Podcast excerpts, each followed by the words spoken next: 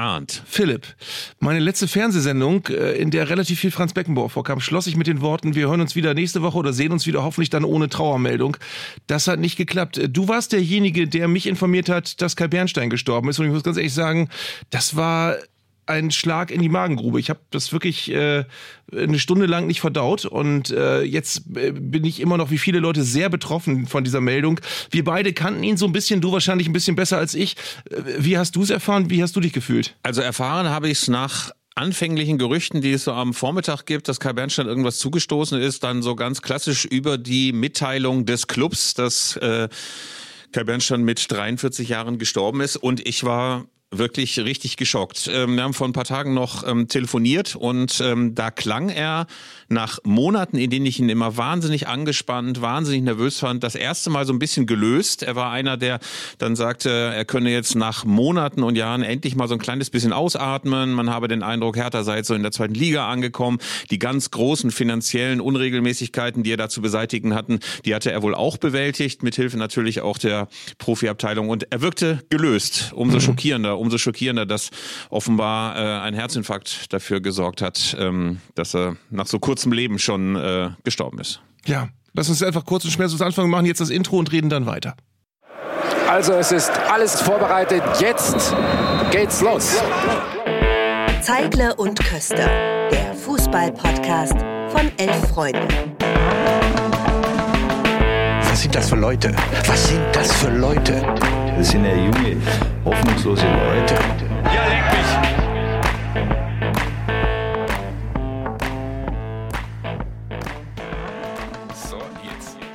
So, Kai Bernstein. Äh, ich habe das auch bei Instagram schon geschrieben, ist jemand, mit dem ich nicht befreundet war oder so. Wir haben uns äh, regelmäßig geschrieben. Ich weiß auch, dass er diesen Podcast regelmäßig gehört hat. Ähm, und wir haben uns häufig geschrieben und haben uns immer mal äh, auf ein Bier verabredet und dazu ist es nie gekommen.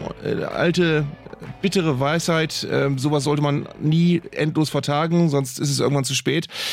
Ähm, wir haben ihn beide noch gesehen auf der Feier 60 Jahre Bundesliga. Da haben wir äh, ein bisschen mit ihm gesprochen. Und was man sagen muss, ist, äh, es wird ja dann viel über ein Vermächtnis spekuliert, wie das aussieht. Er hat es in einer sehr kurzen Amtszeit geschafft, wirklich einen Verein zu verändern und Spuren zu hinterlassen. Er wird nicht in die Geschichte eingehen als jemand, der nur kurz da war und keine weiteren äh, Spuren hinterlassen hat, sondern man nimmt die Hertha ganz, ganz anders war als vor seiner Amtszeit. Äh, und unabhängig davon, ob man seine Arbeit kontrovers äh, beurteilen kann, kann man sicherlich, ähm, hat er es geschafft, dass die Hertha eben jetzt nicht mehr als der unverbesserliche und hoffnungslose Chaos-Club dasteht, äh, der die Hertha war, als er anfing. Ich glaube, dass er etwas geschafft hat, was seine Vorgänger und natürlich auch der ewige Werner Gegenbauer nicht geschafft hatten, nämlich dass er so die Herzen der Anhänger erreicht hat und auch der Mitglieder. Es hat ja gerade nach dem Abstieg in die zweite Liga einen Mitgliederboom gegeben. Es gab diverse Artikel darüber, dass die Hertha inzwischen inzwischen ja auch in der Hauptstadt wieder angesagt sei. Aber das sind für mich fast ein bisschen Oberflächlichkeiten. Ich glaube, entscheidend war, dass er schon begriffen hatte, worum es bei Hertha eigentlich geht. Also wenn man mal in die Geschichte dieses Clubs zurückguckt, dann sieht man, dass das eigentlich immer ein Club für alle Leute war. Ob es an der Plumpe am Gesundbrunnen war oder später auch im Olympiastadion. Das war nie ein Club für eine spezielle Klientel, sondern eigentlich immer für Arbeiter, Angestellte, für die höheren Schichten, die vermeintlichen, äh, für die Jungen, für die Alten, äh, für Leute vom Land und natürlich Leute, die in der Stadt gewohnt haben. Und ich glaube, nach vielen Jahren, in denen sich Hertha so ein bisschen selber verloren hatte, in denen man gar nicht so wusste, wofür stehen die eigentlich? Sind die jetzt äh, der neue Startup-Club oder sind die immer noch der alte Buletten-Berliner Verein?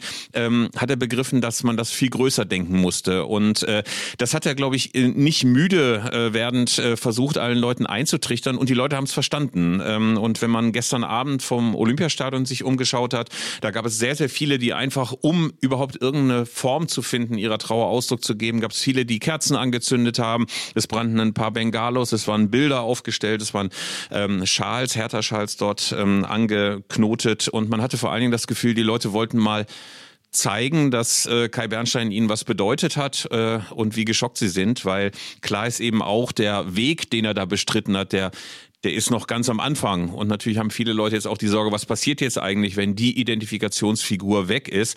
Ähm, das ist eine berechtigte Frage, aber jetzt überwiegt natürlich als allererstes mal dieses Gefühl des Verlustes. Er hat, äh, wir zeichnen diese Folge am Mittwoch auf, heute noch in der aktuell heute erschienenen Ausgabe der Sportbild ein großes Interview gegeben und du hast es eben schon anklingen lassen. Da waren viele Visionen bei ihm auch unter, äh, unterwegs und es war auch eine gewisse, naja, Entspanntheit ist vielleicht insgesamt für die Lage immer noch ein bisschen zu viel gesagt, aber in diesem Interview wird über das neue Stadion geredet. Es wird darüber geredet, äh, dass die Hertha möglicherweise in zwei, zwei drei Jahren saniert sein könnte. Äh, es wird über die Ausrichtung der Mannschaft geredet, wie es, wie es aussieht, ob äh, wann der Aufstieg möglicherweise passieren sollte, wann er passieren muss, wie es sportlich aussieht. Und du merktest an diesem Interview oder du merkst grundsätzlich, wir haben ja oft genug über den Vergleich, den etwas unfairen Vergleich Union-Hertha geredet und bis vor zwei Jahren, bis vor einem Jahr eigentlich war das, war das ja noch so die allgemeine Wahrnehmung. Union ist der Verein, der alles richtig macht, die heiße Nummer in Berlin, boomt total, äh, landet in der Champions League, hat einen coolen Trainer, ist alles super, landen, äh, können, können tolle Spieler an die alte Försterei locken und bei der anderen, bei der Hertha ist wirklich alles, da sind nur Deppen am Werk und es ist ein Chaosverein, der alles verkehrt macht und äh, ins Bodenlose fällt. Das ist ja gestoppt. Also da hat es einen Turnaround gegeben. Ähm, bei Union besinnt man sich ein bisschen zurück, äh, ein normaler äh, Bundesliga-Verein zu sein. Und die Hertha ist eben jetzt nicht mehr der Verein, der äh, in, in, völlig in Trümmern liegt, sondern auch dank Kai Bernsteins Wirken und der Wirkung, die er, die du eben auch beschrieben und zitiert hast, äh, ist es ein Verein, der ähm, nach oben guckt wieder und der äh, sich in seiner eigenen Identität wieder wieder häuslich eingerichtet hat. Und äh, man ist, glaube ich, jetzt wieder jemand, der auch als Hertha-Fan wieder ähm, nicht mit hängenden Schultern durch Berlin läuft und denkt, scheiße, ich bin Hertha-Fan, alle gucken auf mich, alle zeigen mit dem Finger auf mich, sondern es ist ein Verein, der, der eine Zukunft hat und das verdankt dieser Verein zu einem gewissen Teil Kai Bernstein und äh, deswegen wird das Spiel am Sonntag sicherlich gegen Fortuna Düsseldorf eine ganz, ganz, ganz emotionale Sache bei, bei der Hertha. Ja, ähm, ich habe selber so bei mir gemerkt im Rückblick, dass man ihm, glaube ich, gar keinen Gefallen tun würde, wenn man jetzt alles verklären würde. Das war eine ganz schön schwierige Abendszeit für ihn, äh, in die fiel natürlich auch diese ganze Frage, wie viel Zugeständnisse macht man eigentlich diesem neuen Investor, der auch nicht ganz äh, unproblematisch ist. Die Frage ist, wen hieft man denn da eigentlich auf die Trikotbrust, dass das ausgerechnet dann ein Wettanbieter war? Also ich glaube, ähm, Kai hatte schon äh, dann auch recht, als er sagte, man ist auch ein bisschen in der Realpolitik gefangen, wenn du dich fragst, wo kommt denn eigentlich das Geld her, um das alles zu finanzieren. Ähm, ich glaube, das Wesentliche an ihm war, dass er, glaube ich, so wie er da oben auf der Ehrentribüne gesessen hat, gejubelt hat in der blau-weißen Trainingsjacke. Ich hatte zwischendurch sogar mal mit ihm gesprochen, ob er die nicht irgendwann mal weglassen will, weil ich zwischendurch auch das Gefühl hatte, das ist irgendwann so eine Uniform, aus der man dann auch nicht mehr rauskommt. Aber er hat die dann, glaube ich, auch zu Recht weitergetragen. Ich glaube, ähm, das Entscheidende war, dass er das mit Herzblut für diesen Verein gemacht hat. Mir war vieles äh, auch in der Rezeption von Kai ähm, in den letzten Jahren oft zu Klischee behaftet, so von wegen der Ex-Ultra, das wurde ja gerade von den Boulevardmedien hoch und runter erzählt, dieses Thema. Die Frage natürlich auch, wie sehr darf sich ein Präsident so in das aktive Tagesgeschäft der ausgegliederten KG einmischen und so weiter. Das waren ja große Streitpunkte. Aber ich glaube, entscheidend war, entscheidend war, dass er so quasi mit seinem Gesicht, mit seinem Handeln dafür stand, dass Hertha wieder nahbar geworden ist und dass es eine Idee davon gibt, was die Hertha eigentlich ausstrahlen soll und äh, verkörpern soll. Und ich glaube, das wird auch das sein, was jetzt weitergeführt werden muss. Denn natürlich äh, ist ähm, dieser Weg ganz am Anfang. Ich glaube, das hat man auch gestern bei vielen Anhängern gemerkt. Was wird denn jetzt eigentlich aus dem Club? Ist der weiter in guten Händen? Also das wird, glaube ich, äh, sehr schwierig in den nächsten Wochen auch für den Club zu moderieren. Und du hast es ja so gesagt, am Sonntag wird es wahrscheinlich bewegende Szenen geben. Die Frage ist nur, wie sehr will man das alles auch überladen? Also ich habe mhm. in sozialen Medien viel gelesen. Jetzt muss Hertha aber für Kai auch mhm. ähm, im Viertelfinale des DFB-Pokals bitteschön gewinnen gegen Kaiserslautern daheim. Ich glaube, das ist schwierig, da tut man niemandem Gefallen, wenn man das so sehr überlädt. Wichtig ist, glaube ich, erstmal, dass man den Mensch würdigt, äh, dessen Leben da zu Ende gegangen ist. Ja, ich will auch nicht äh, mit zu viel Küchenpsychologie kommen, aber ich weiß nicht, ob es dir auch so ging, wenn man, wenn man mit ihm gesprochen hat. Man hat immer auch gemerkt, dass ihn das auch, dass das Amt auch anstrengt. Also es ist, er hat gemerkt, er, er wird da so ein bisschen zerrieben, äh, aber er hat sich dem eben auch gestellt und man muss eben auch dazu sagen, er hat das Ganze ehrenamtlich gemacht, was auch nicht mehr viele machen ähm, und äh, hat, hat nebenbei seine Firma geführt mit seiner Frau zusammen oder mit seiner äh, damals, äh, glaube ich, erst noch Lebensgefährtin, dann Frau ähm, und hat ähm, wirklich sich dieser Aufgabe gestellt, die für ihn echt kein, kein easy-going-Job war, mit dem er sich mal eben äh, nett und schick ein bisschen schmücken konnte und ein bisschen hausieren gegangen ist, sondern er hat da wirklich eine Aufgabe angenommen, äh, wo er sich der Verantwortung und der, der Anstrengung, die auf ihn zukommen, auch bewusst gewesen ist.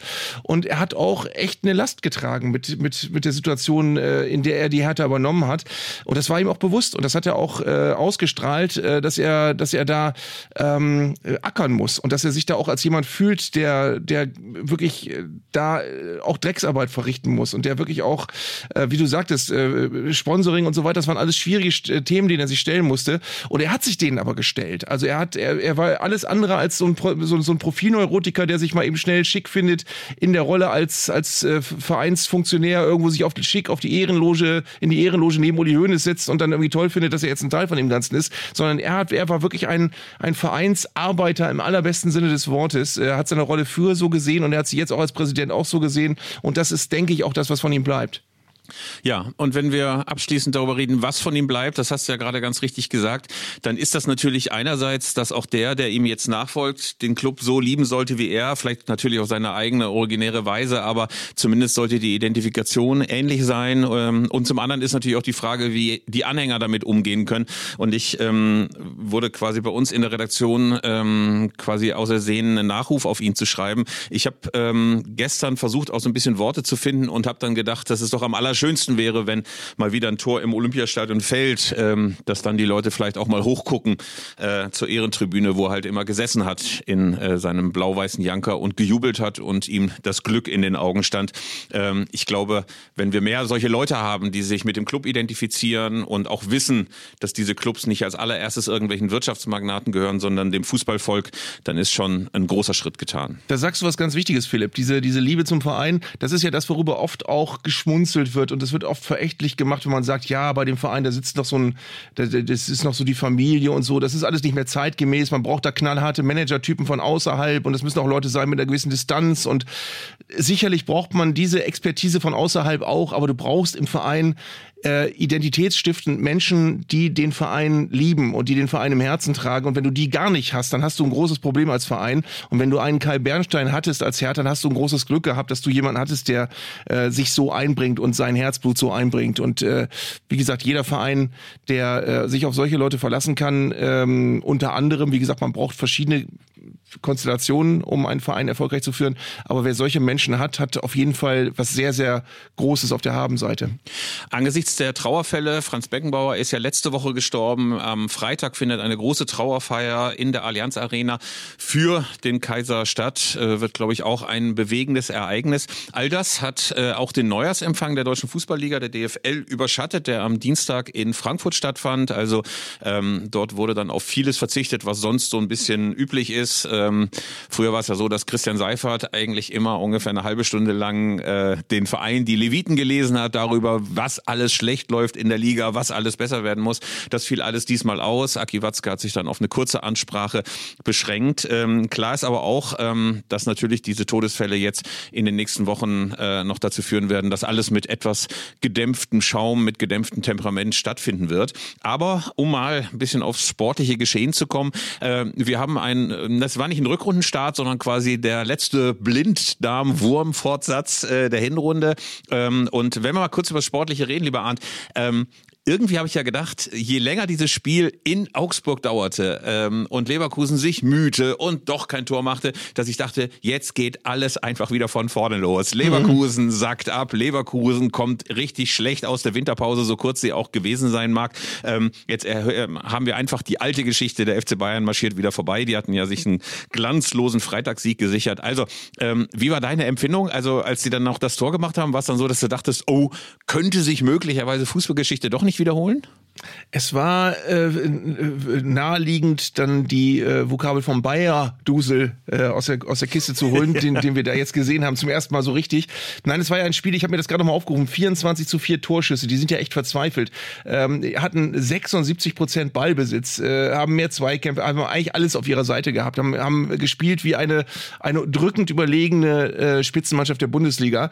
Und ich glaube, wenn du so ein Spiel gewinnst, äh, dann hast du was ganz Großes geschafft, da bist du gut ins neue Jahr gekommen. Äh, du hast völlig recht. Es wäre natürlich sofort äh, in eine andere Richtung gegangen, wenn der Verein das Spiel nicht gewonnen hätte. Dann wäre sofort äh, diskutiert worden, okay, jetzt äh, geht alles wirklich den gewohnten Gang, jetzt wird's, geht's in Richtung Vizekusen.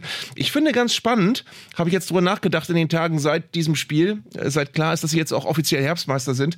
Ich finde ganz spannend, ob Bayer Leverkusen und ich würde es ihnen wünschen, den Weg schaffen äh, oder schafft als Verein hin zu einem Verein, wo die Spieler nicht zwingend jetzt sich umgucken, zu welchem nächstgrößeren Verein sie gehen können. Das war ja bislang immer das Problem, dass wenn du bei Bayer Leverkusen zwei, drei gute Jahre hattest, warst du sofort einer für England oder für die Bayern.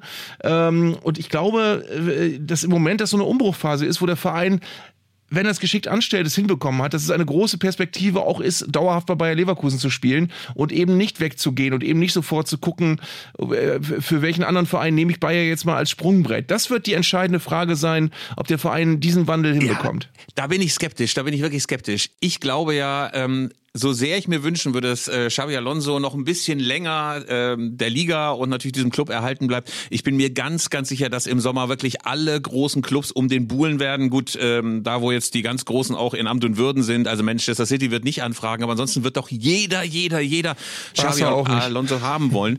Ähm, und die Frage ist schon so ein bisschen, kann man dann, äh, wenn erst der Trainer weg ist, der momentan auch für diese Mannschaft steht und der für einen erfolgreichen Weg steht, ob man dann überhaupt auch die Spieler halten kann. Ähm, Mal gucken, ob Boniface überhaupt äh, noch zurückkommt nach dieser schweren Verletzung, die er sich da eingehandelt hat. Ähm, also ich will jetzt gar nicht so sehr unken und ich bin mir sicher, dass die eine hervorragende Saison spielen werden. Aber ob das so richtig von Dauer sein wird, ich denke dann immer, so die Durchgangsstation, also den Durchlauferhitzer, diesen Ruf wird man, glaube ich, nicht losbekommen.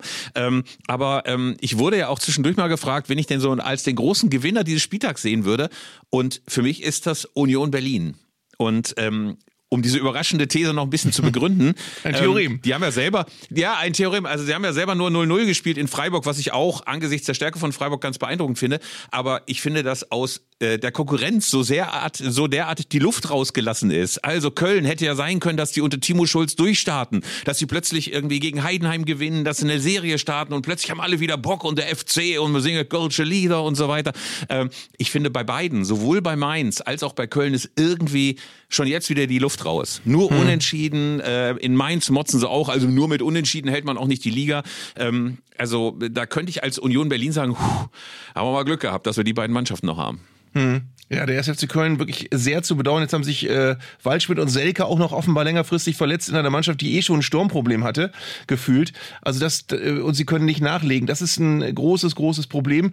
Ähm, ich finde aber übrigens noch, wenn du sagst, Gewinner des Spieltags, ich würde auch Eintracht Frankfurt noch nennen als Mannschaft, die möglicherweise auch sehr interessante Wochen vor sich hat. Sieg in Leipzig und sie können jetzt endlich die Millionen für Kolumyani verballern, die sie äh, in der Sommerpause nicht mehr ausgeben konnten, weil der Wechsel zu spät kam und können jetzt personell massiv nachbessern, haben das auch schon teilweise getan und stehen jetzt schon auf Platz 6, drei Punkte hinter Dortmund, sechs hinter Leipzig.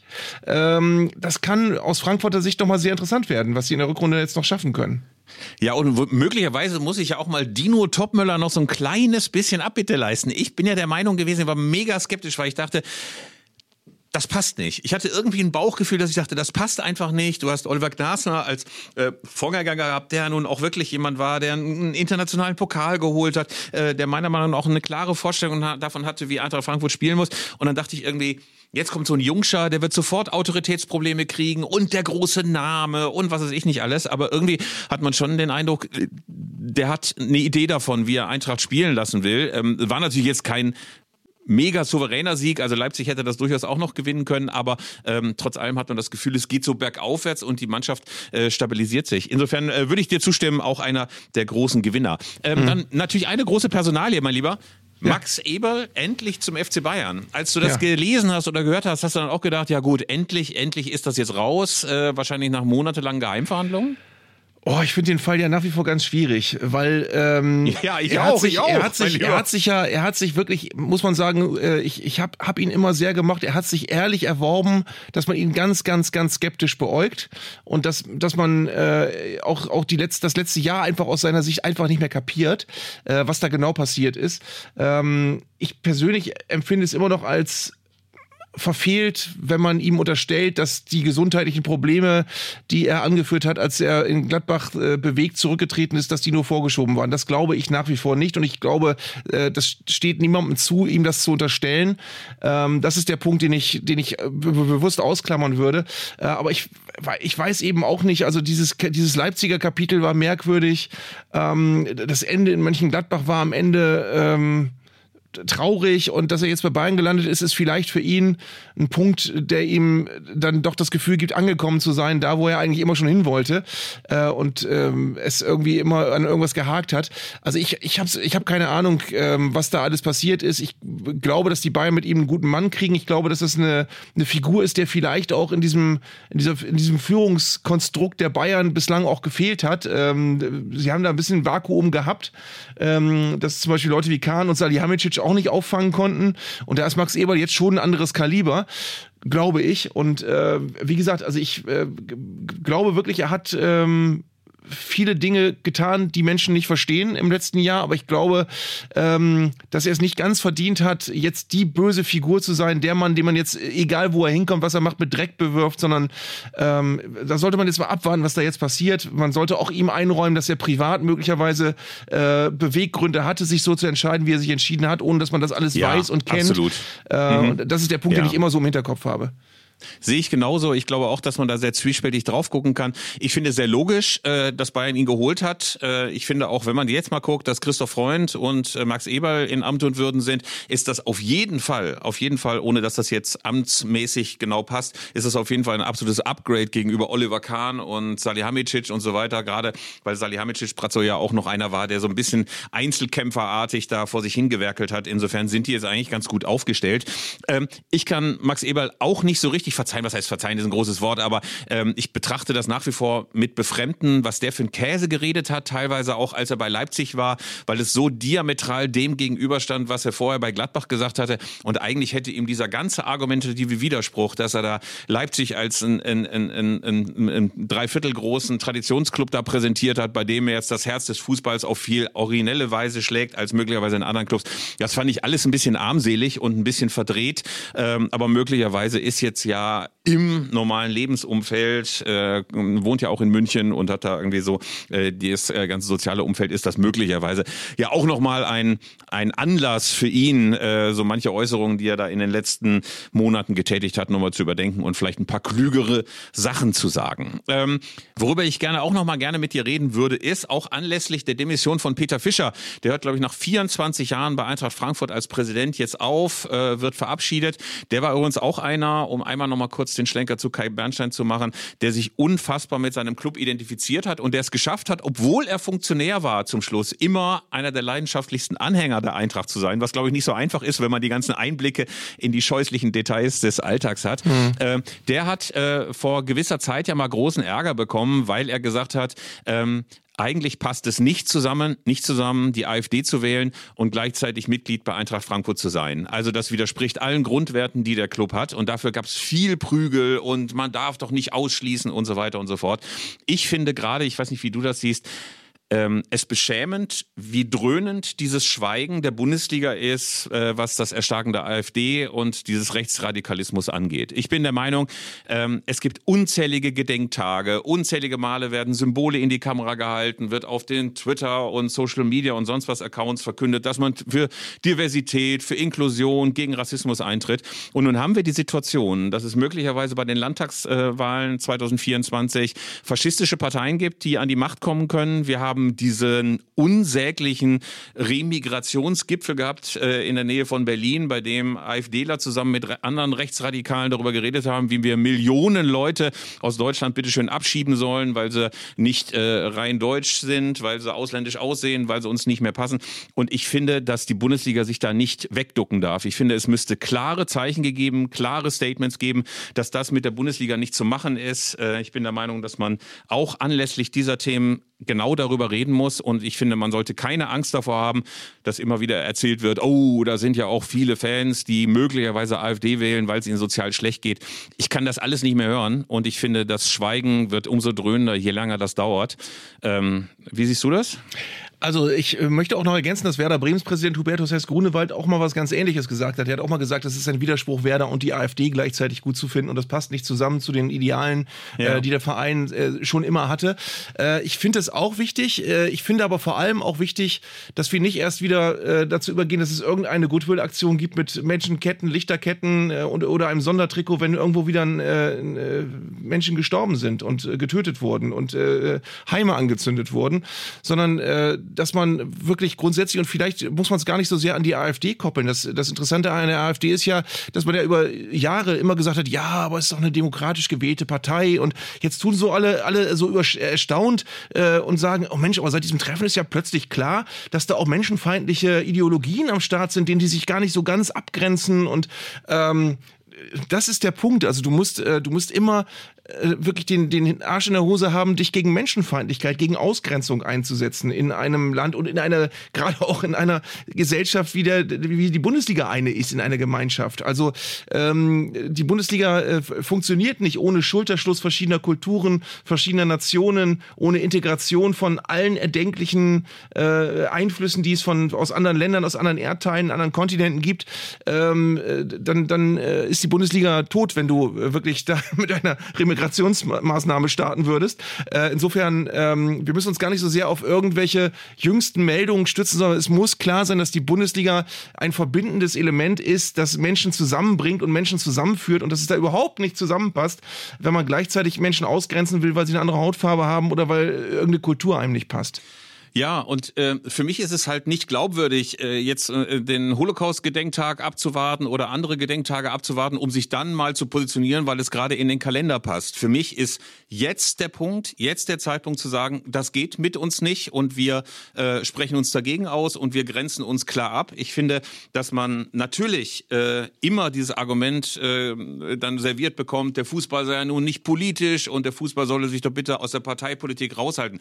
Würde ich auch immer sagen es geht niemandem was an, ob du CDU, FDP, SPD oder die Grüne wählst. Äh, aber es geht schon darum, ob du äh, dem Faschismus äh, äh, quasi ähm, eine klare Absage erteilst, dass du sagst, liebe Freunde, ähm, alles, was die AfD will, alles, was die AfD ähm, plant, was die AfD vorhat, das ist mit uns nicht zu machen. Und mhm. ich glaube, es fällt der Bundesliga auf die Füße. Ähm, wir haben äh, in wenigen Monaten eine äh, Euro 2024, ein riesiges Turnier, wo wir alle Leute hier begrüßen wollen. Wie wollen wir das eigentlich machen, wenn wir es noch nicht mal schaffen, wenn wir es noch nicht mal schaffen, einer Partei eine klare Absage zu erteilen, äh, die genau dieses weltoffene, ähm, dieses bunte, dieses multikulturelle Fußballding einfach nicht will, sondern natürlich auf dem Rücken von unfassbar vielen Leuten ihre Hasspolitik auslebt. Ähm, ich finde, bin der Meinung, da muss die Bundesliga und da muss der Profifußball sich positionieren und ich äh, hoffe, dass das bald passiert äh, und dass nicht wieder herumgeeiert wird. Man muss auch ganz klar sagen, es ist ja gut möglich und gut machbar, sich gegen Fremdenfeindlichkeit und gegen Ausgrenzung und gegen Hass und gegen, gegen Hetze und gegen alles, wofür äh, äh, die AfD in vielen Punkten steht, äh, auf die Straße zu gehen und sich zur Wehr zu setzen. Die AfD hat es nicht so einfach. Die AfD muss andere Themen kapern, um äh, in großer Anzahl Menschen auf die Straße zu bringen. Aber gegen Menschenfeindlichkeit sollte man sehr wohl auf die Straße gehen. Und das sollte ein, ein Konsens sein in unserer Gesellschaft, dass man das einfach auch nicht zulässt, dass das keiner eine Gesellschaft will, in der Menschen ähm, ja letztendlich um ihr Leben fürchten müssen oder aber um, um ihre Gesundheit oder aber auch um, um ihren Verbleib in Deutschland. Äh, wenn irgendwann mal das soweit ist, dass eine Partei das Sagen hat, die oder zu viel Einfluss hat, die eben nicht möchte, dass Menschen, äh, die nicht biodeutsch sind, hier in großer Anzahl leben. Also das, das, das ja. kann keine Gesellschaft sein, die jemand möchte. Und dafür kannst du sehr wohl deine Stimme erheben und dafür sollte man auch seine Stimme erheben und dafür sollte auch die Bundesliga äh, eben wirklich nicht nur, wenn wieder irgendwas passiert ist äh, und wenn es eigentlich dann schon wieder zu spät ist, ähm, ja. letztendlich auch nach außen gehen. Ja, und ich frage mich außerdem, was wollen eigentlich die Bundesligisten ihren Jugendmannschaften sagen? Ich meine, wie viele junge Spieler mit Migrationshintergrund äh, spielen eigentlich in diesen Mannschaften, ähm, wenn die sich nicht dagegen positionieren. Das ist ein Thema, das geht die Bundesliga, das geht den Fußball, das geht die Leute auf den Rängen originär an, unmittelbar an. Und ich finde, äh, dass es aller, allerhöchste Zeit ist, dass das äh, nicht nur in Neujahrsempfängen, nicht nur in äh, manchen blassen Statements verkündet wird, sondern dass es da eine ganz, ganz klare Positionierung gibt. Und deswegen ist auch schade, dass äh, vielleicht das noch als letztes Peter Fischer jetzt äh, seinen äh, Abschied als äh, Clubpräsident Präsident äh, verkündet oder eingeleitet hat. Ähm, er wird auch fehlen. Er wird auch ja. fehlen, auch wenn er Gott sei Dank nur pensioniert ist. Und wenn wir dann nochmal in die, in die Historie gucken, es gab ja diesen, äh, diese Aktion, als die Bundesliga mit einem Trikot mit dem Slogan Mein Freund ist Ausländer aufgelaufen ist. Alle Vereine gleichzeitig haben auf ihre, ihre Sponsoren verzichtet. Das war im äh, Ende des Jahres 92, im Dezember, glaube ich. Und zwar als Nachwirkung von Ausschreitungen in Rostock-Lichtenhagen, wo es auch einen Mob gab, der, der Ausländer äh, mit Molotow-Cocktails teilweise, wenn ich das richtig in Erinnerung habe, Ausländerheime äh, attackiert hat. Das Ganze hat auch ein paar Monate gedauert bis zu dieser Aktion. Dann gab es nochmal, was ich schon ganz vergessen hatte, im Oktober 93 nach rechtsextremen Anschlägen von Solingen. Das ging also wirklich äh, so, dass da eine Menge von Anschlägen stattgefunden haben. Gab es ein, äh, eine Nationalelf, äh, die ein Freundschaftsspiel gemacht hat gegen eine Auswahl ausländischer Bundesligaspieler, auch unter dem Slogan Mein Freund ist Ausländer. Aber eben erst nachdem da Menschen zu Schaden gekommen sind und nachdem das so sehr hochgekocht ist, dass man nicht mehr, nicht mehr dran vorbeigucken konnte. Im Moment wird noch viel zu oft dran vorbeigeguckt an dem, was wir sehen. Äh, und es wird so getan, als wäre ja noch nicht so viel Schlimmes passiert, dass man jetzt wieder was machen müsste. Und ich finde eben äh, doch, dass da schon Dinge passiert sind, gegen die man vorgehen und auf die man reagieren muss. Absolut, sehe ich genauso. Und äh, ja, wir werden das natürlich verfolgen. Lieber Arndt, jetzt müssen wir aber mal kurz international werden, denn du hast wie ich wahrscheinlich die Wahl zum Weltfußballer ah! 2023. Es hat wehgetan, es hat wehgetan, es hat wehgetan. Äh, ich muss dazu ja sagen, äh, nur einfach nochmal, um das Prozedere zu erklären, für die, ja. die diese Jagd nach diesen goldenen Trophäen nicht so verfolgen. Es gab bis vor, ich glaube, vor zwei Jahren ja eine gemeinsame Wahl, also der Ballon d'Or, der früher ja traditionell von der Zeitschrift France Football vergeben wurde und der FIFA eine gemeinsame Verleihung, ähm, die dann eben als Ballon d'Or bekannt geworden ist. Jetzt hat man sich getrennt zerstritten, so dass dann im Herbst der, der Ballon d'Or verliehen wurde und nun ähm, die Wahl der FIFA anstand. Das heißt, glaube ich, nur noch The Best oder sowas. Auf jeden Fall war die große Frage, wer wird es denn bei den Männern? Und zur Wahl standen Kilian Mbappé, warum auch immer, Erling Haaland natürlich, weil er eine ganz herausragende Saison gespielt hat und der unvermeidliche Lionel Messi. Und wer ist es geworden, lieber Arndt? Ja, Lionel Messi. Und ich bin wirklich, als ich das gelesen habe, äh, innerlich zusammengebrochen und äh, hintenübergefallen. Äh, das geht so sehr in die, in die Richtung alles Schlechtem, was wir in den letzten Jahren von der FIFA und im Weltfußball gesehen haben. Es ist wieder, ich habe das Wort jetzt schon öfter benutzt, der große Fuck you Mittelfinger in das Gesicht aller, die sich irgendwas von fairem Sport erhoffen und von gerechten Dingen. Ähm, da ist wieder so viel Kungelei dabei gewesen. Jetzt und in meinen Augen auch gefühlt zum ersten Mal bei dieser Wahl, weil bislang hatte man immer Weltfußballer, da konnte man so ein bisschen geteilter Meinung sein, ob nicht ein anderer vielleicht noch so ein bisschen auch das verdient hätte. Aber so unverdient wie diesmal und so grotesk unverdient war die die Wahl noch nie und das soll bitte alle Messi-Fans mögen mir das verzeihen, nichts gegen die Person Lionel Messi sein, nur er war eben wirklich äh, bei aller Lebensleistung nicht der beste Fußballer der Welt in diesem Jahr 2023. Ja, da wurde natürlich argumentiert, weil natürlich die Hasswellen hochschwappten. Äh, dann wurde gesagt, ja, das sei aber noch einmal die Hommage an einen alternden Weltfußballer, der nun wirklich auch so viel für die internationale Fußballgemeinde getan hat, so viele Triumphe gemacht hat. Der Punkt ist nur, mit dem Argument kannst du natürlich Lionel Messi auch noch 24, 25, 26, 27, selbst wenn er da schon in seinem Ohrensessel hockt und die Beine hochgelegt hat, kannst du immer noch sagen, als Hommage an diesen großen Fußballer wählen wir ihn einfach auch nochmal in diesem Jahr.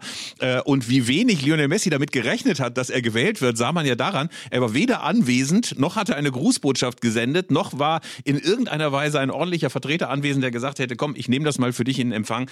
Ähm, also so degeneriert, so degeneriert äh, hat man selten eine Preisverleihung gesehen.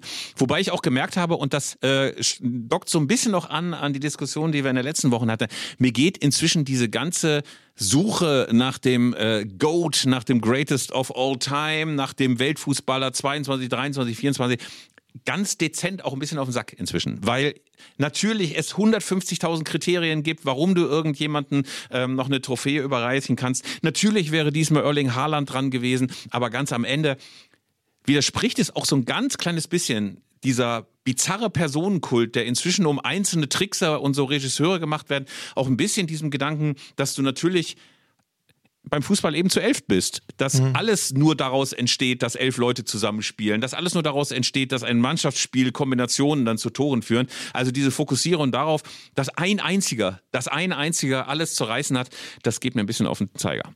Ja, ich finde vor allem aber auch, es, es spricht letztendlich die gleiche Sprache wie eben die Fußball-WM in Katar, wo uns auch gezeigt wurde, Leute, es ist egal, ob ihr das wollt oder nicht, aber wir drücken das jetzt so durch, weil wir es für richtig halten. Die Weltfußballerwahl ist jetzt eigentlich auch kaputt, weil ähm, eigentlich ist die ganze, der, der ganze Prunk, die ganze, der ganze Glamour ist jetzt eigentlich weg, weil du weißt, okay, am Ende gewinnt irgendeiner, den irgendeiner da gewinnen lassen möchte und es geht nicht mehr um den besten Fußballer. Ähm, und äh, das sind so Sachen, die werden uns einfach weggenommen und die werden uns unterm Hintern weggerissen als, als Institution, die wir äh, unser Leben lang kannten. Irgendwann gibt es einen Weltfußballer und das ist wirklich der überragende Fußballer einer Saison oder eines Jahres.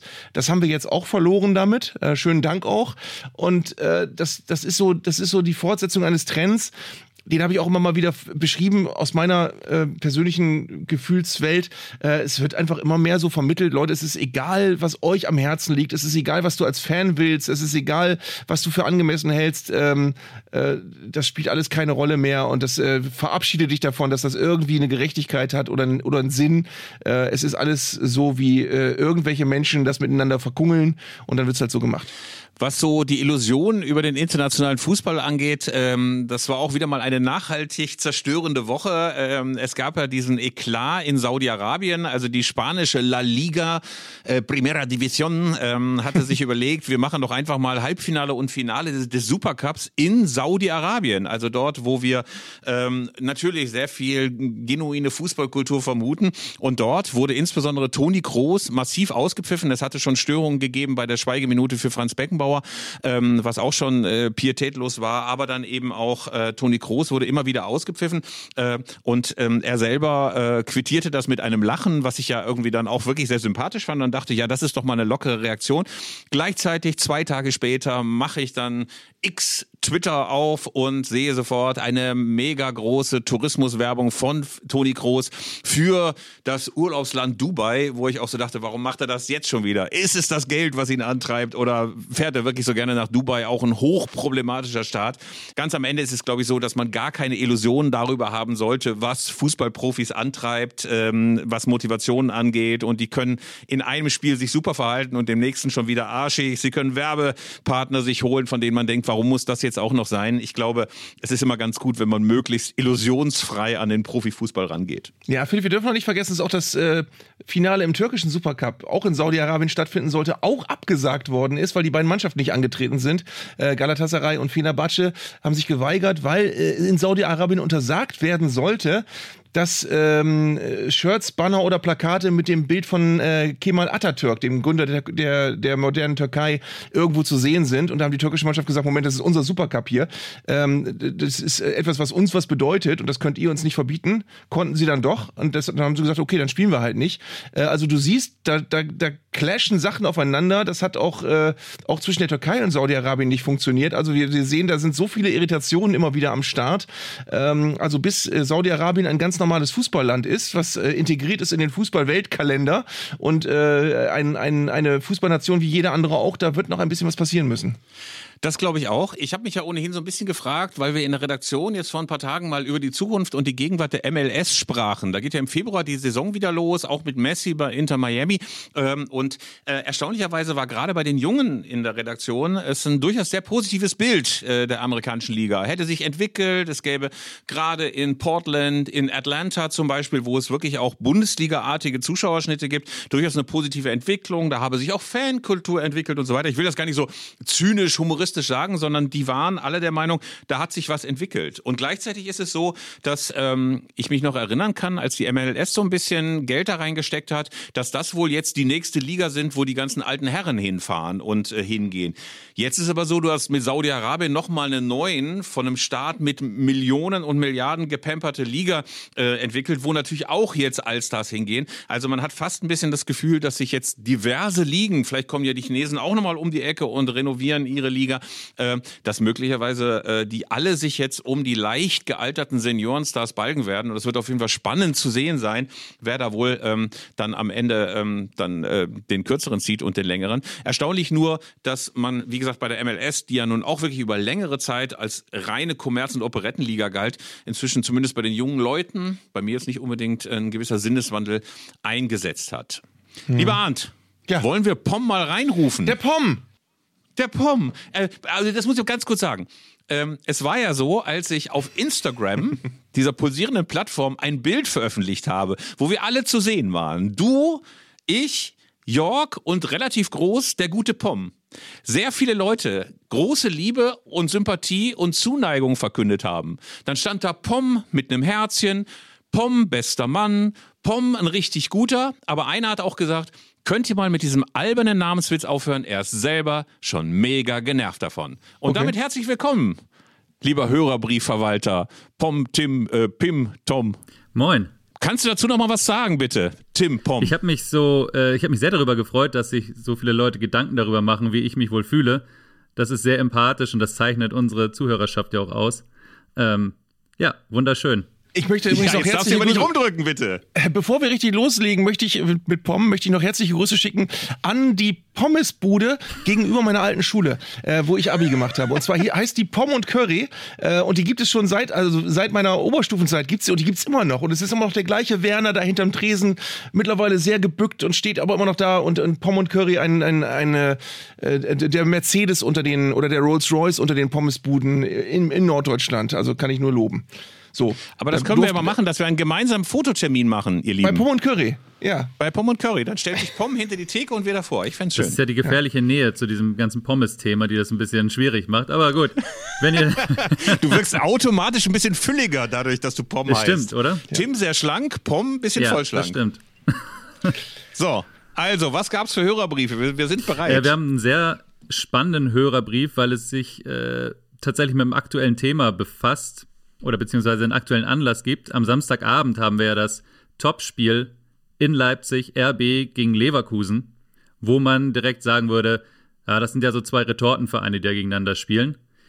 Davon möchte David Heidenreich aber nichts mehr hören. Der ist selbst Gladbach-Fan, deswegen sollte man das vielleicht auch im Kontext sehen. Der ist aber absolut davon genervt, dass Leverkusen immer in diesen gleichen Topf geschmissen wird mit Wolfsburg, Hoffenheim, Leipzig. Und er schreibt, vor über 120 Jahren wurde auf Bitte vieler Werksangestellter an die Konzernleitung, die Turn- und Sportgemeinschaft 1904 und schließlich im Jahr 1907 die Fußballabteilung gegründet.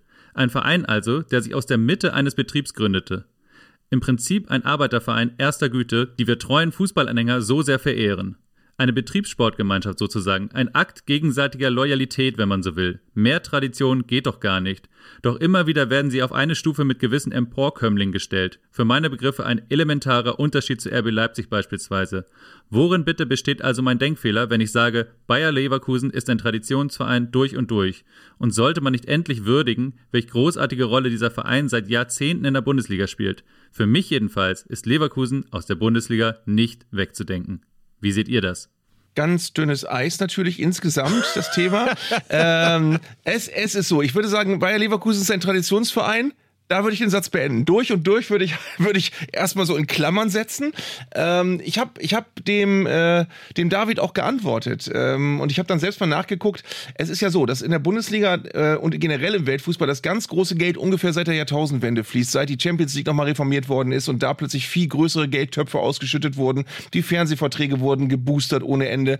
Ähm, und es ist so, dass in diesen Jahren, in der, äh, ich sage jetzt mal, in den 90er Jahren und den ersten Jahren dieses Jahrtausends, als Rainer Kallmund auch da war, ähm, Bayer Leverkusen äh, eben mitnichten sich das Geld selbst erwirtschaften musste, dass sie in ihre Mannschaft investieren konnten, sondern sie haben in der Ära Kallmund roundabout, glaube ich, um die 200 Millionen ausgeben können, ähm, äh, Geld, das von der Bayer AG kam und das eben nicht äh, von den Mitgliedsbeiträgen eines kleinen Arbeitervereins kam oder von den Fans im Stadion. Die, die, da sind auch damals schon äh, selten mehr als 20.000 gekommen, wenn überhaupt.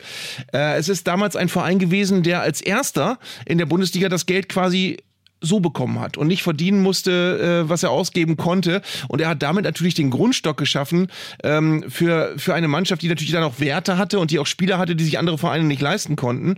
Und ein äh, gewisser Teil des wirtschaftlichen der Potenzial, was Bayer jetzt noch hat, das haben sie sicherlich damals schon aufgebaut, wenngleich dann irgendwann auch erfolglosere Jahre wieder dazwischen kamen.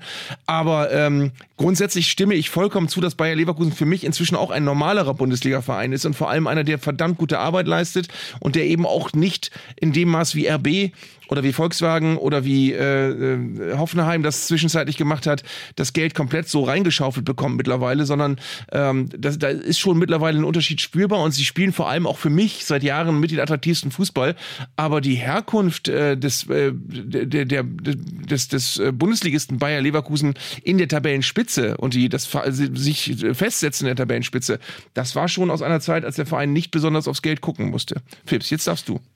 Ja, ich äh, würde da auch noch mal ganz klare Grenze ziehen wollen, insbesondere zu RB Leipzig. Also ähm, ich glaube schon, dass es bei Bayern 04 und das macht dann auch den großen Unterschied, es bei der Gründung eine Art nicht kommerziellen Kern gab. Das ist ja meine große Unterscheidungsweiche äh, ähm, eigentlich immer, dass ich sage, ähm, dort, wo nicht als allererstes bei der Vereinsgründung, bei der Clubgründung das Geldverdienen in der Mitte war oder ein Marketingversprechen oder irgendwie ein ähnliches Ansinnen, ähm, dort hat ja auch Kultur überhaupt eine Chance? Dort hat, dort, dort hat Fußballkultur überhaupt eine Chance, sich zu entwickeln. Insofern ist es was anderes ähm, als in Leipzig, auch in Hoffenheim, wo es ja auch einfach nur quasi um das Spielzeug eines Milliardärs ging. Ähm, bei Wolfsburg sehe ich es auch unterschiedlich. Das ist ein Club durchaus mit Tradition, auch ein Club, der eher so quasi aus diesem Betriebsmannschaftsgedanken heraus gegründet worden ist, ähm, der nicht original und immer mit VW sofort äh, verbunden war. Ähm, trotz allem glaube ich eben auch, dass die Anwesenheit in der Bundesligaspitze, und ich glaube, da ist ähm, Arndt der wichtigste Punkt, die verdanken sowohl der VfL Wolfsburg als auch bei Leverkusen durchaus dem Geld, was sie aus den Konzernen bekommen haben. Aber es hat ja auch in beiden Fällen, sowohl bei Wolfsburg als auch bei Leverkusen, den Punkt gegeben, wo das äh, Mutterwerk sozusagen irgendwann gesagt hat, so ab jetzt ist Schluss mit dem uneingeschränkten Geld, ab jetzt müssen wir mal ein bisschen aufs Geld gucken und ihr kriegt nicht mehr alles, was ihr haben wollt. Das hat sowohl Wolfsburg irgendwann zu spüren bekommen, als auch Bayer Leverkusen. Und, wenn du mir den Gedanken noch erlaubst, äh, wir sehen ja unter anderem, was passiert, wenn Bayer, äh, das Bayer Werk nun komplett Nein sagt, äh, das sehen wir am Schicksal von Bayer Oerding, äh, was aus Bayer Oerding geworden ist, als das Bayerwerk sich da komplett rausgezogen hat. Ähm, da, da war dann eben auch Schluss mit Spitzenfußball und das würde bei Bayer Leverkusen äh, in der Konsequenz dann wahrscheinlich nicht viel anders aussehen.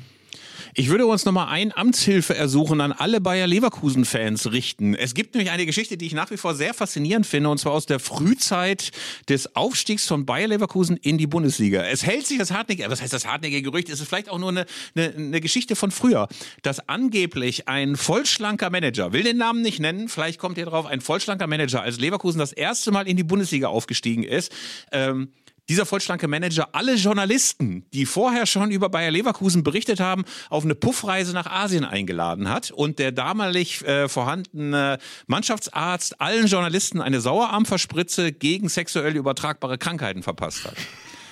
Vielleicht kann irgendjemand mal, ein Bayer-Historiker, das nachprüfen, ob die Geschichte wirklich stimmt. Ich erzähle sie immer wieder gerne.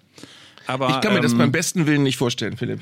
Journalisten auf einer Puffreise nach Asien? Nein. Ist das so weit weg von unserer Lebenswirklichkeit? Ja, natürlich, natürlich. Also es wäre sehr, sehr schön, wenn jemand das nochmal verifizieren könnte. Ich frage den, den Galli mal selber. Vielleicht war der auch involviert. Ich weiß es nicht. Ich weiß es nicht. Also, lieber Pom, lieber Tim, lieber Pim, äh, haben wir noch weitere Zuschriften? Na klar. Ich habe auch noch einen Gladbach-Fan gezogen. Es ist völliger Zufall, aber da geht es auch gar nicht um ein Thema, was irgendwie rund um seinen Club äh, relevant wäre, sondern um ein ja, sprachliches Thema, was wir hier sehr gerne auch zerlegen in alle Einzelheiten. Dieter Splithoff fragt, auch auf die Gefahr hin, der fortgeschrittenen Klugscheißerei geziehen zu werden. Bei der Formulierung gar kein Problem. Völlig unverdächtig. Wenn vom Gewinn der Meisterschaft und dem Pokalsieg in einer Saison die Rede ist, heißt es regelmäßig, es sei das Double gewonnen worden. Ausgesprochen wird es Double, sollte aber doch im Sinne von Doppel eigentlich Double ausgesprochen werden. Oder wird da irgendwer oder irgendwas gedubelt wie im Film? aber vielleicht liege ich völlig daneben und ihr könnt mich eines Besseren belehren. Jetzt kommt unser Sprachpapst Arndt Zeigler und Nein. sagt, liegt er falsch, liegt er richtig? Ich habe da wirklich auch versucht, mich ein bisschen schlau zu machen. Ich, äh, ich habe keine befriedigende Antwort gefunden. Natürlich, äh, in, in England sagt man übrigens, glaube ich, auch Double. Da sagt man nicht Double. Ähm, warum wir hier Double sagen, weiß ich nicht so genau. Es, ich glaube aber, es ist einfach so, dass es manche Begriffe gibt, die sind nicht zwingend Englisch. Falls es irgendjemand weiß, warum wir hier das ganze Double aussprechen und nicht Double, ähm, äh, wäre es ganz interessant. Er hat ja den, den, die Verbindung hergestellt zu Doubles im Film. Da sagt man ja auch Double. Da könnte man auch Double sagen, aber irgendwann hat sich das halt mal eingebürgert. Ähm, wir sagen ja auch übrigens, wenn es mehr Titel sind, sagen wir auch Sextupel. Wenn es sechs Titel sind zum Beispiel, äh, da sagen wir auch kein Und nicht englisches Wort. Sextuple. Nee, genau, Sextuple. ähm, nee, oh, also, die Bayern haben das Sextuple gewonnen. ja, nee, ich, ich habe auch nicht die geringste Ahnung. Im Übrigen, wenn du, wenn du mir diesen Schlenker noch erlaubst, äh, kriege ich äh, immer Pickel, wenn zu sehr ähm, und in meinen Augen hat das immer was sehr Verklemmtes, so Anglizismen eingebaut werden, wenn plötzlich von Wingback gesprochen wird und solchen Sachen und äh, Box Die Holding und weiß Six. der Geier was.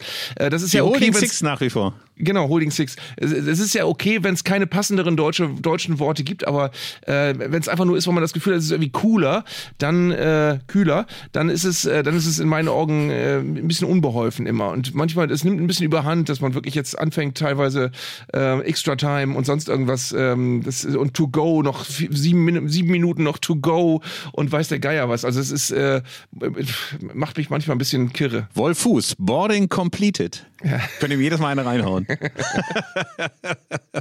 naja, aber haben wir eigentlich inzwischen geklärt, ob äh, Robin Dutt wirklich Robin Dutt ausgesprochen wird oder Robin Dutt? Hat da jemand mal angerufen aus der Redaktion? Lieber Pom? Ich habe da keine Telefonnummer.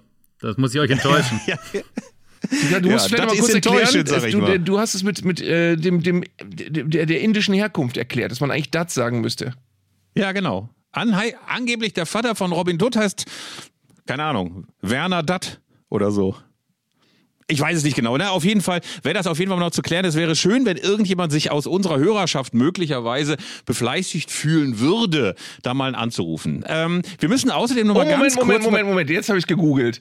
Er ist in Köln-Lindenthal geboren und äh, sein Vater stammt zwar aus Indien, aber seine Mutter aus dem Hochschwarzwald. Vielleicht ist es auch einfach Ja, der Name der der Name Mutter. wird ja nicht aus dem Hochschwarzwald kommen. ja. Oder doch? Vielleicht trug man ja im Hochschwarzwald spezielle Hüte und darunter einen Dutt. Das kann ja auch sein. Jetzt, jetzt, jetzt kommen wir der Sache näher, glaube ich. Ja, das ist, äh, detektivisch, das ist detektivistisches Gespür meinerseits. Jetzt sieht man Arndt Zeigler seinen Platz am Mikrofon verlassen. Ich nehme mal an, dass er ein Brockhaus zückt und möglicherweise.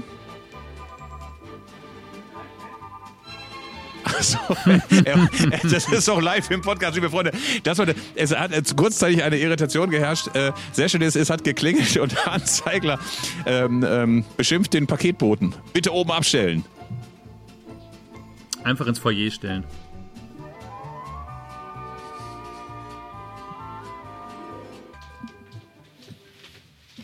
Klar, das mal hier ab. So. Da bin ich schon wieder. Es verging bestimmt wie im Flug die Zeit. Ja.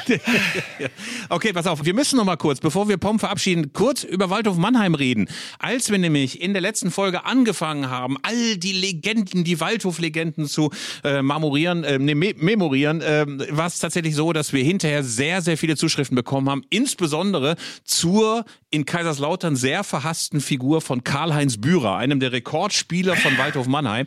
Mich, mir haben so und so viele Leute äh, per WhatsApp und sonst was geschrieben, die Bührersau. Einfach nicht Karl-Heinz Bührer, sondern die Bührersau. Die Bührersau. Er scheint wirklich gerade in der Pfalz einen nachhaltigen Eindruck als extremes Riesenarschloch hinterlassen zu haben. Super sympathischer Kerl, um nicht missverstanden zu werden, aber in Kaiserslautern, glaube ich, hat man sofort äh, das Unterputzkabel am Hals äh, sehr weit hervortreten, weil einfach ähm, Waldhofspieler und so weiter und so fort. Wir kamen ja auch ein bisschen drauf, weil Terence Boyd jetzt rübergewechselt ist von Lautern ähm, zu Waldhof Mannheim und es kam unter anderem eine Zuschrift, die ich durchaus knifflig finde. Terence Boyd hat einem Lauterer Anhänger dieses lautere Sch ähm, Schriftzug auf den Unterarm tätowiert. Höchstpersönlich, weil Terence Boyd das selber auch kann. Gibt sogar einen Zeitschriftenartikel darüber, äh, wie Terence Boyd ihm das tätowiert. Und dieser Fan, der jetzt dieses Lautern-Tattoo auf dem Unterarm hat, fragt sich, was mache ich denn jetzt damit? Terence Boyd hat's mir tätowiert.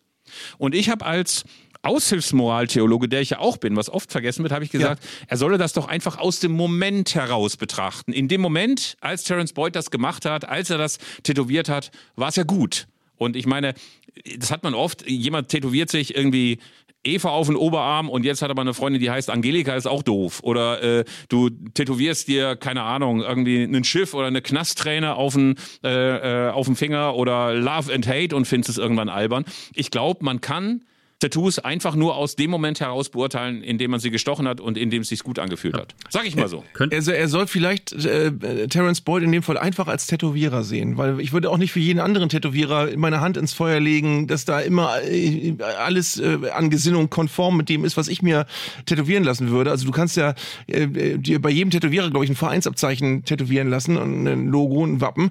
Aber ob der dann immer auch Fan des Vereins ist oder nicht vielleicht sogar einen ganz anderen Lieblingsverein hat oder gar nicht oder Fußball total kacke findet. Oder Onkels hört oder was oder- weiß ich nicht ja, alles. Oder, weiß man ja oder alles sonst nicht, ne? irgendwas Doofes macht. Ja. Genau. Äh, äh, Pom, wie betrachtest du das als Hörerbrief-Onkel? ich würde sagen, man kann ja auch damit arbeiten und vielleicht, vielleicht macht er daraus ja ein unlauterer Wettbewerb oder irgendwas. Man kann das ja durchaus weiterstecken. Tim, Oh, äh, Pom, wir, äh, wir Unlauterer cutten mal die. Verbindung. Wir, Aber jetzt mal eben jetzt mal eben Butter bei die Fische. Hat jemand von euch ein Tattoo? nein. Ja, doch, das ein oder andere. Aha. Also es ist kein Sieht man im normal bekleideten. Zustand nicht, Pom? Nee, Aber keine verflossenen Liebschaften oder nee, so. das nicht. Er hat einen kleinen Oder- stilisierten Fetzbraun auf der linken Schulter. Ja. Ja. Oder ähm, ein Kumpel von mir hat sich mal in Brighton äh, ähm, besoffen im Pub tätowieren lassen. Und zwar hinten drauf ein riesiges Bielefeld, aber ohne das E in der Mitte. Ist auch nicht So. schön. Da steht, da steht jetzt einfach Bielefeld Ah. und mit einem riesigen Wappen und so weiter. Es, es, es sieht gar nicht so schlecht aus, aber irgendwann fällt es einem auf. Also zumindest besoffen in Brighton im Pub sollte man sich nicht tätowieren lassen. Vielleicht können wir das als Lebensregel unseren Hörern nochmal mitgeben. Meine Lieblings-Tattoo-Anekdote habe ich mal aus irgendeiner Pressemeldung entnommen. Da hat irgendjemand sich auch so ein cooles chinesisches Schriftzeichen tätowieren lassen und hat hinterher festgestellt, dass es Campingtisch bedeutet. Naja. Ähm, er fand einfach das Zeichen irgendwie schick und es bedeutet Campingtisch. Finde ich auch schön, finde ich auch schön. So, lieber äh, Pom, wir entlassen dich in deine Wortspielhölle und äh, hoffen, dass du uns natürlich in der nächsten Ausgabe wieder wunderbare Hörerbriefe, sage ich mal als alter Hörfunkmann, äh, präsentieren kannst, mein Lieber. Mach's gut. Bis zur nächsten Danke Woche. dir. Ja. Lieber Arndt, und äh, während wir jetzt hier wieder unter uns sind, äh, würde ich sehr, sehr gerne. Unglaublich. Unlauterer Wettbewerb. Wo hat er das nur hergeholt? Ich find's ganz aus geil. Aus dem Ich Nichts. ganz geil. Mir ist ganz Ja. flau. Ja. Er wird oft unterschätzt. Er wird oft unterschätzt, der Pom. Ne? Ja. Von der Insel Knacks. Der den Fetzensteinern immer wieder eine lange Nase zeigt, zusammen mit Pierre Cartoon. So, ähm, ich wollte nur mal ganz kurz die Waldhofspieler. Ich habe nämlich nur mal kurz nachgeguckt, die Rekordspieler. Wer ist der Rekordspieler von Waldhof Mannheim spontan? Es ist nicht Karl-Heinz Bührer, der ist auf Platz drei. Günter Siebert. Der ist auf Platz zwei. Auf Platz eins ist tatsächlich Roland Dickgießer. Okay.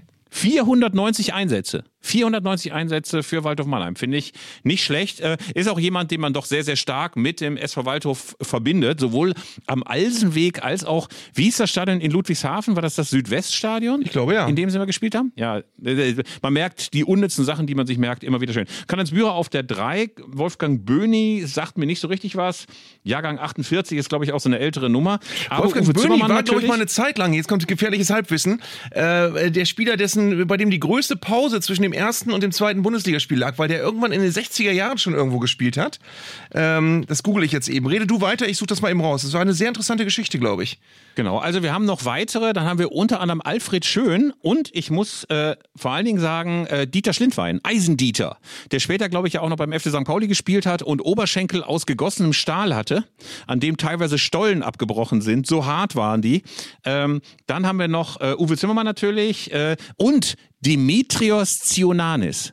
Den habe ich auch als so knüppelharten Defensivmann in Erinnerung. Äh, sofort wieder Erinnerungen an 80er Jahre Sportschauen, an äh, wilde Grätschen, so ungefähr auf 30 Zentimeter Flughöhe. Also das ist quasi ein, ein, ein, äh, ein großes Becken an wunderbaren, wunderbaren Geschichten. Fritz Walter natürlich auch nicht zu vergessen. Ähm, So, jetzt pass auf, Wolfgang Böhni hat 1966 ein Bundesligaspiel für den Karlsruher SC gemacht und ist dann mit Waldhof 1983, also 17 Jahre später aufgestiegen. Und er hat als 18-Jähriger dieses Bundesligaspiel gemacht gegen, äh, von von Karlsruhe gegen Duisburg und 17 Jahre später als 35-Jähriger sein zweites Bundesligaspiel gemacht. ah, das ist doch mal Jetzt geil. kommst du, ja. Finde ich gar nicht schlecht. Schön, dass du dich daran noch erinnern konntest. Mir war der Name, ich hätte Böhni immer gedacht, das ist so einer aus dem Kanton Zürich oder aus Aarau. Weißt du, so einer, der auf einem Schweizer Hof entdeckt worden ist und dann erstmal drei Jahre bei den Grasshoppers, dann bei den Young Boys und zum Schluss noch bei Servette Genf gespielt hat, um dann zum SV Waldhof zu wechseln. Aber Böhni Pustekuchen. lebt und arbeitet heute als selbstständiger Heizungsinstallateur in Baden-Baden. Ich krieg den Brief jetzt auch nicht mehr zusammen. Thomas Rehmark lebt auch noch. Ja, äh, welch Wunder. Aber er ist wohl auch ein sehr sympathischer Kerl. Überhaupt habe ich sehr viele Zuschriften gekriegt. So und so, sehr sympathischer Kerl. Zionanis, sehr sympathischer netter Kerl. Karl-Heinz Bührer, sehr sympathisch. Thomas Rehmark, sehr sympathisch. Fritz Walter eh. Übrigens, Fritz Walter, einmal das noch zu sagen, habe ich irgendeinen Bericht gelesen, ähm, der macht irgendwas mega unspektakuläres, hat glaube ich irgendwie eine Tankstelle oder Versicherung oder hat sein Geld gut angelegt, irgendwie sowas. Auf jeden Fall kann man sich keinen ausgeglicheneren Menschen als Fritz Walter vorstellen. Fritz Walter ist wohl äh, quasi fast ein, ein Zen- und Yogameister, was die persönliche Entspanntheit angeht. Finde ich irgendwie okay. sehr schön. Es gibt ja auch viele, die dann so noch Experte sein wollen oder ein Sportgeschäft und so weiter. Fritz Walter hat auch nichts mehr mit Fußball zu tun und so weiter. Fand ich richtig schön. Also so mal so einen Lebensabend oder quasi die zweite Karriere zu beginnen. Einfach mit der Kohle, die man ordentlich zusammengerafft hat während äh, der Karriere und jetzt was hat, was überhaupt nicht mit Fußball zu tun hat, finde ich eigentlich eine ganz, ganz nette Lebensperspektive für Profifußballer. Ja, es hätte jetzt eine gute Gelegenheit gegeben, mit Fritz Walter nochmal Arminia Bielefeld ins Spiel zu bringen, aber verpasst Nein. jetzt. Leider zu spät. Kennst du die Geschichte, dass er in der Bielefelder Mannschaft Honig genannt wurde, weil er wohl bei den Montagsmalern waren und dort Honig hinten mit CH geschrieben hat? Kann auch erfunden sein. Wann muss man Genauso wie die Puffgeschichte aus Leverkusen. Ja, naja. Ja, ja, ja. Ich, also ich sag mal so, man hört ja so viel und es ist mega schwer, überhaupt so äh, Wahrheit von Dichtung zu unterscheiden. Also allein diese Bumsgeschichten, wenn Trainer gefeuert werden. Da heißt es immer, der hatte was mit einer Spielerfrau. Ist, glaube ja. ich, zu 99,99999 Prozent gelogen. Ja. Und nur einmal bei Bruno Labbadia stimmt's. Oder um, ja. umgekehrt. Oder irgendwie Wobei so. ich glaube, ja. grundsätzlich alle Geschichten, die mit Waldi Hartmann zu tun haben. Aber damit sollten wir es dann vielleicht auch belassen. Ja, da könnte ich jetzt auch eine ganze Menge erzählen. Da könnte ich, ich Menge möchte ich wetten. Ja, aber ja. Äh, ich würde sagen, ich erzähle dir das alles, äh, mhm. während wir bereits äh, die, die, Abschiedsmelodie hören. Die Abschiedsmelodie äh, und uns verabschieden bis zur nächsten Woche. Dann kommen die ganz harten Geschichten über Waldi Hartmann, über Robin Datt, über Karl-Heinz Bührer, über Anzeigler, über Philipp Köster und natürlich über Pom Timmerenke ans Tageslicht. Bis dahin müsst ihr euch gedulden. Wir freuen uns auf nächste Woche. Lieber Arndt, war wieder schön mit dir. Vielleicht kann er auch seine Tattoos fotografieren. Mal gucken. Ja. Das hängt natürlich darauf an, die äh, davon ab, wo er sie, wo er sie eigenhändig verlängert hat. Ja. Gut, ihr Lieben, bis nächste Woche.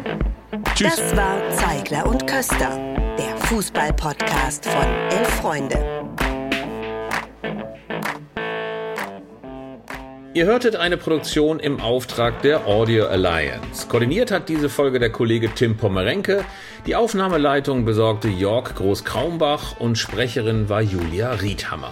Für das Design des Podcasts war Lukas Niehaus verantwortlich. Die Öffentlichkeitsarbeit lag in den vertrauensvollen Händen von Franziska Schmidt und die Podcasts bei Elf Freunde werden von Luis Richter koordiniert. Am Mikrofon saßen bei Köster und Zeigler, wenig überraschend, Philipp Köster und Arndt Zeigler.